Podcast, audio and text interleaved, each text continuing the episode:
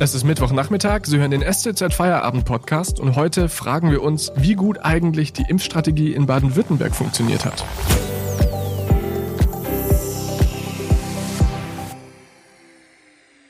Am Mikrofon ist Felix Ogrisek. Hallo. Das Verwaltungsgericht Stuttgart hat drei Eilanträge von Menschen mit einer Vorerkrankung abgelehnt, die auf juristischem Wege einen früheren Impftermin bekommen wollten, als er ihnen laut Empfehlung der Ständigen Impfkommission, also der STIKO, eigentlich zustehen würde.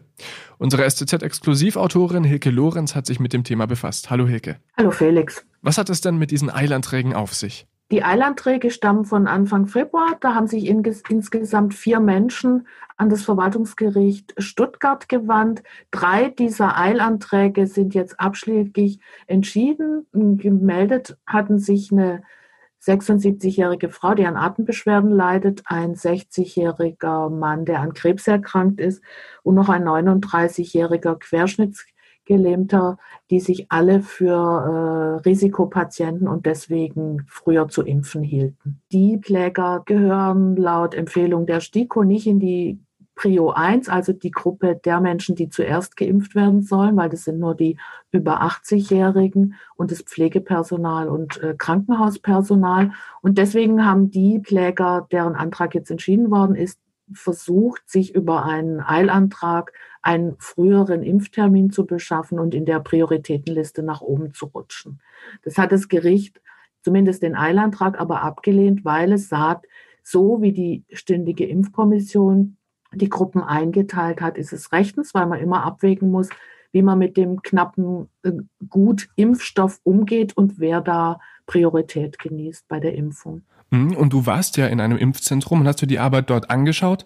Ähm, dabei bist du auch auf ein ganz besonderes Phänomen gestoßen. Ja, ich bin auf das Phänomen schon vorher gestoßen, als ich mal das mobile Impfteam im Pflegeheim begleitet habe. Aber es ist in der Tat auch vor der Liederhalle so, dass da eigentlich ständig Menschen kommen. Erst tagsüber Menschen, die anfragen, ob sie vielleicht hier auch einen Impftermin ausmachen können. Aber so berichtet es Professor Rose, der das zentrale Impfzentrum in der Liederhalle aufgebaut hat und jetzt auch leitet, dass er halt jeden Abend vor der Tür Diskussionen mit Menschen führt, die sagen, es muss doch was übrig bleiben beim Impfen und damit sie das nicht verwerfen oder wegwerfen müssten, äh, stünden sie bereit, äh, geimpft zu werden. Und das kann man mit ganz unterschiedlichem Nachdruck vorbringen, diese Argumente von ähm, in Aussicht gestellten Geldspenden ans Impfzentrum oder auch mal drohender.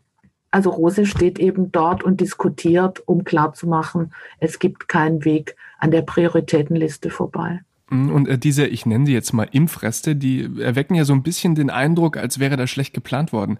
Äh, aber du hast Einblick in diese Planung vom Sozialministerium. Wie funktioniert das? Also das Ganze ist eigentlich unter anderem eine große mathematische Aufgabe. Wenn man jetzt mal in das Impfzentrum guckt, dann ist es so Work in Progress jeden Tag. Also der Impfstoff BioNTech jetzt zum Beispiel muss ja bei minus 70 Grad gelagert werden. Der wird dann sukzessive von der Apothekerin aufgetaut. Dann guckt man immer wieder über Einlasskontrollen, wo genau registriert wird, wie viele Menschen sind jetzt da. Ähm, wie viel muss man noch auftauen, um über den Tag zu kommen, weil aus einer Ampulle BioNTech lassen sich zwischen fünf und sechs, so wird's äh, Impfdosen, also Spritzen aufziehen. Die Zahl schwankt, weil das je nach Beschaffenheit der Spritze unterschiedlich sein kann. Man redet da von dem Totraum. Das ist der Raum, wenn man die Flüssigkeit in die Spritze zieht, der da noch der Leerraum quasi ist.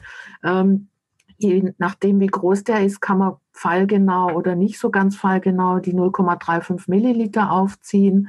Und ähm, so ergibt sich eben, dass die Zahl der Impf zu Impfenden an einem Tag nicht unbedingt durch diese 5,5 Querschnittswert, den man aus einer Ampulle kriegt, teilbar ist. Das kann man zwar zum Schluss hin immer genauer feinjustieren, weil man dann wirklich guckt, wie viel sind da, wie viele Ampullen, Ampullen muss man jetzt noch aufziehen, aber es ist äh, es ist einfach im Rahmen des, also es ist einfach so, nicht jede Zahl der Besucher lässt sich durch sechs teilen. Und so kommt es wirklich zu sogenannten Impfresten, die aber nicht weggeschmissen werden und schon gar nicht willkürlich an Menschen, die nicht prior eins sind, verimpft werden. Danke bis hierhin. Wir sprechen gleich weiter über deinen Tag im Impfzentrum. Vorher machen wir aber kurz Werbung.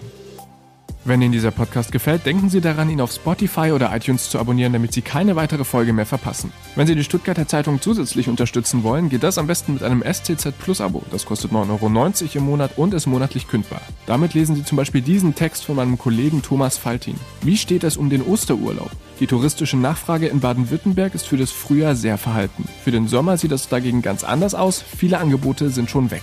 Den Link zum Artikel finden Sie in der Podcast-Beschreibung. Unterstützen Sie Journalismus aus der Region für die Region. Dankeschön.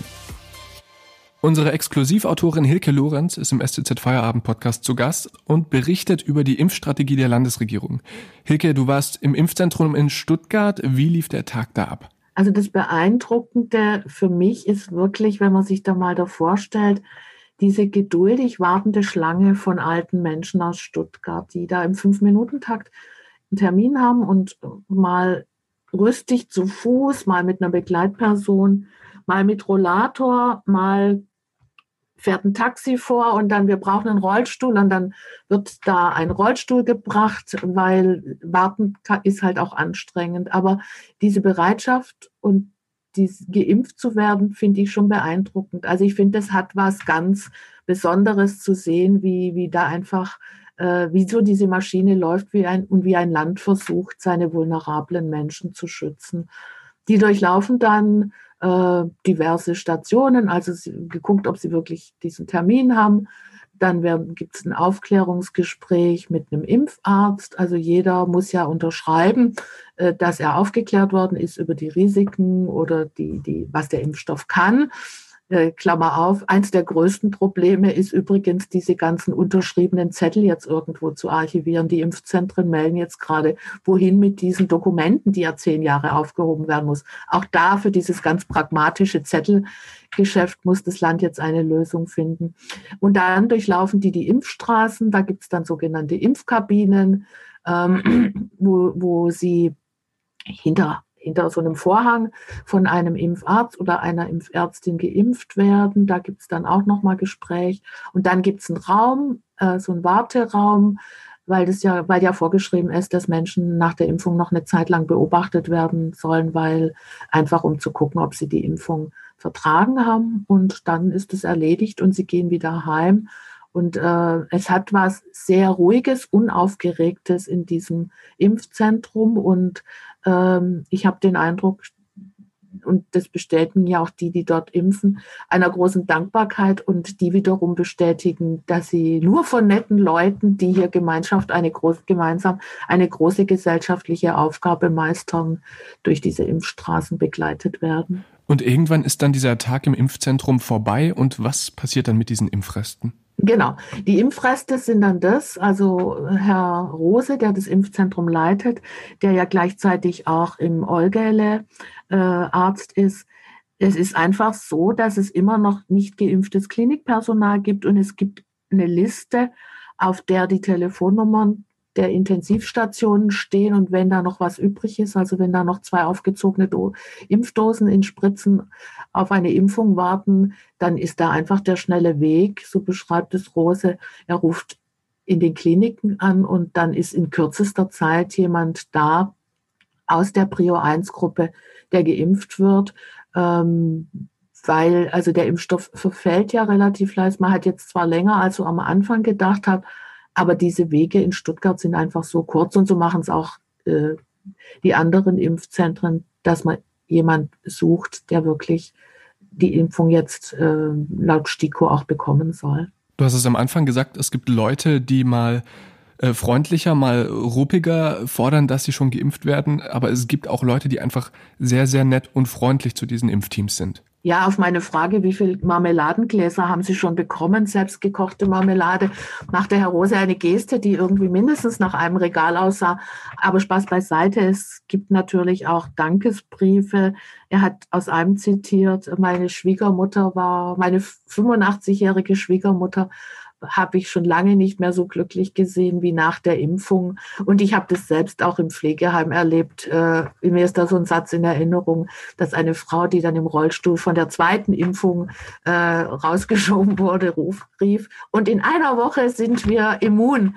Also es ist da schon eine große Erleichterung bei Menschen zu spüren, dass dieser Druck, sie sind in Lebensgefahr, also gerade die Alten, die alten über 80-Jährigen empfinden das ja durchaus so, dass der von ihnen genommen ist. Und das fand ich jetzt in der Betrachtung schon auch einen relativ feierlichen Moment. Hilke Lorenz, unsere STZ-Exklusivautorin, danke für diese Einblicke.